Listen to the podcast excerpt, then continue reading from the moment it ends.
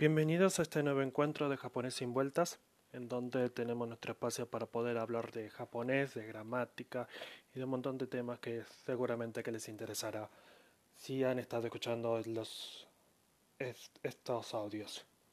En el tema de esta semana o de esta lección vamos a trabajar el tema de los números en japonés. Es algo muy común seguramente que nos tengamos que encontrarnos con la necesidad de preguntar sobre eh, cuánto sale esta, este producto o qué cantidad tengo que llevar, qué cosas tengo que comprar, un montón de expresiones que requieren y que necesitamos hablar de números. Bueno, en japonés hay que tener en cuenta algo cuando hablamos de números. Los números se escriben en hiragana. Se escriben en hiragana, pero en realidad no es que solamente se escriben porque sin hiragana, sino que dependen de un kanji principal, de un kanji inicial, que es, como habíamos visto anteriormente, deriva de China, derivan de los kanji provenientes de China. Porque si, y si ustedes, por ejemplo, vieran algún texto chino, seguramente encontrarán estos, estos kanji que vamos a trabajar. Pero, para no quedarnos tanto tiempo en esto, Solamente le voy a decirles que esta relación de los kanjis va a ser algo muy importante cuando hablemos de números. Los números, en japonés, podríamos sintetizarlos si tuviéramos que estudiarlos en un principio para decir, por ejemplo, en este audio que hablaremos de los números del 1 al 99, primero nos tenemos que concentrar en los primeros 10 números. El 0, el 1, el 2, el 3, el 4, el 5, el 6, el 7, el 8, el 9 y el 10. Estos serán muy importantes porque nos permitirán desarrollar los otros números. Ahora hay que tener algo en cuenta.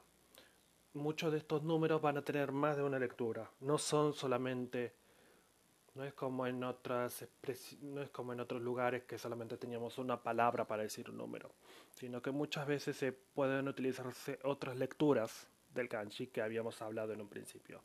Como kanji tiene diferentes lecturas, muchas veces los números se leen de distintas maneras dependiendo del contexto de la situación. Así que por eso primero vamos a trabajar los primeros 10 números y teniendo en cuenta esa doble lectura que pueden tener algunos casos. Veamos cada caso. El 0. El 0 tiene dos posibilidades de leerse.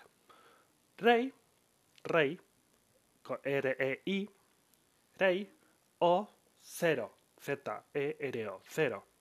Rei sería una lectura proveniente de China, mientras que 0 es una lectura más cercana, porque aparte se escribe en katakana, es el único caso del número que se escribe en katakana porque proviene de muchas veces de comerciales, de determinadas publicaciones. Por ejemplo, el anime R0 proviene, se escribe con S0 con Z porque no es un número muy común en Japón para decirlo solamente que 0 es 0.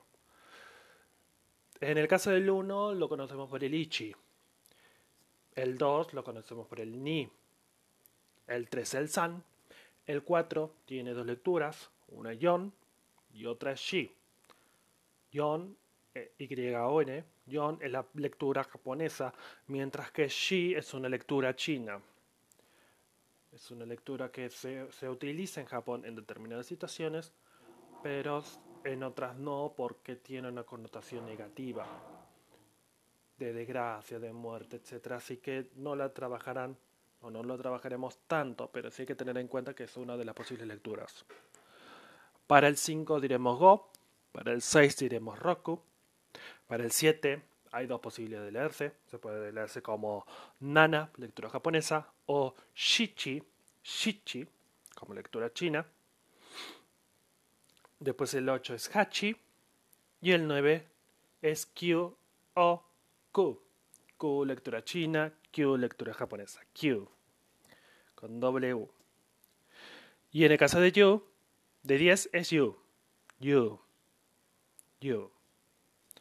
Ahora, teniendo estos 10 números en japonés, podemos empezar a armar los otros números. Es decir, los números del, del 11 al 99. ¿Y cómo lo haremos? Bueno, acá vamos a tener algo en cuenta que pasa en el español. Por ejemplo, cuando queremos decir que algo tiene 10 decenas más una unidad, decimos 11. Pero, en cambio, si queremos decir que algo tiene 10 decenas más 6 unidades, decimos 16. Porque es 10 y 6. En este caso podemos ver que en el caso del 16 se entiende mucho más claro qué número estamos hablando, porque son 10 más un 6. Mientras que con 11 no pasa lo mismo, no se sabe que estamos hablando de 10 decenas más una unidad. En japonés recurrimos más a la idea del 16 que la del 11. No hay números, no hay lecturas específicas para cada número, sino que se procede a partir de una función matemática común como pasaría con el 16. Por ejemplo, si quisiera decir el 11, debería ser primero el 10 y después el 1. 10 y 1 da 11. Entonces, ¿cómo quedaría el 10 y 1? Bueno, el 10 es yu, el 1 es ichi, por lo tanto queda yuichi. Si quiero decir 10, el 12, que son 10 decenas más 2 unidades, es yuni. 10 decenas más 3 unidades es yu-san. Después el yu-yon, que son 10 decenas más 4 unidades, yu-go, que son 10 10, una decena más 5 unidades, Yoroku, Yonana, Yohachi, Yokyu. Y ahora, para decir los números del 20 al 99, lo que haremos es también modificar el número 10. Porque, por ejemplo, si quisiéramos decir el número 24, tomemos el 24 como ejemplo, podríamos pensar que el 20 son 2 veces 10. Entonces, para decir 2 veces 10, ¿cómo podríamos decirlo? Deberíamos en tal caso poner el 2, el número 2, primero, el 10 y después el 4, que es la unidad que nos queda dependiente. Entonces, ¿cómo quedaría? Esta es el número 24. Ni yu, yon. Ni yu, yon. Ni de 2, yu de 10, guion de 4. Ni yu yon. Si quiere decir 54, tengo que pensar que hablaremos de 5 veces 10 más el 4. Digo 54. Entonces quedaría go yu yon. O si quisiera decir 75. Debo decir 7 veces 10 más 5. Nana yu go. Así sucesivamente se pueden construirse los números del 1 al 99.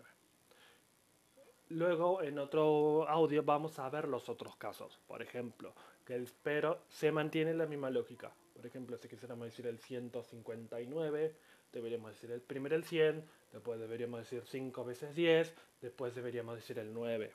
Y así todos juntitos los números podrían decirnos simplemente el 159 no es una forma tan difícil como pasa en el español, que nos tenemos que estudiar un montón de cosas y tenemos que cambiar determinadas, determinados temas. Eso va a pasar, sí, pero no en ciertos casos muy específicos que comentaremos a continuación.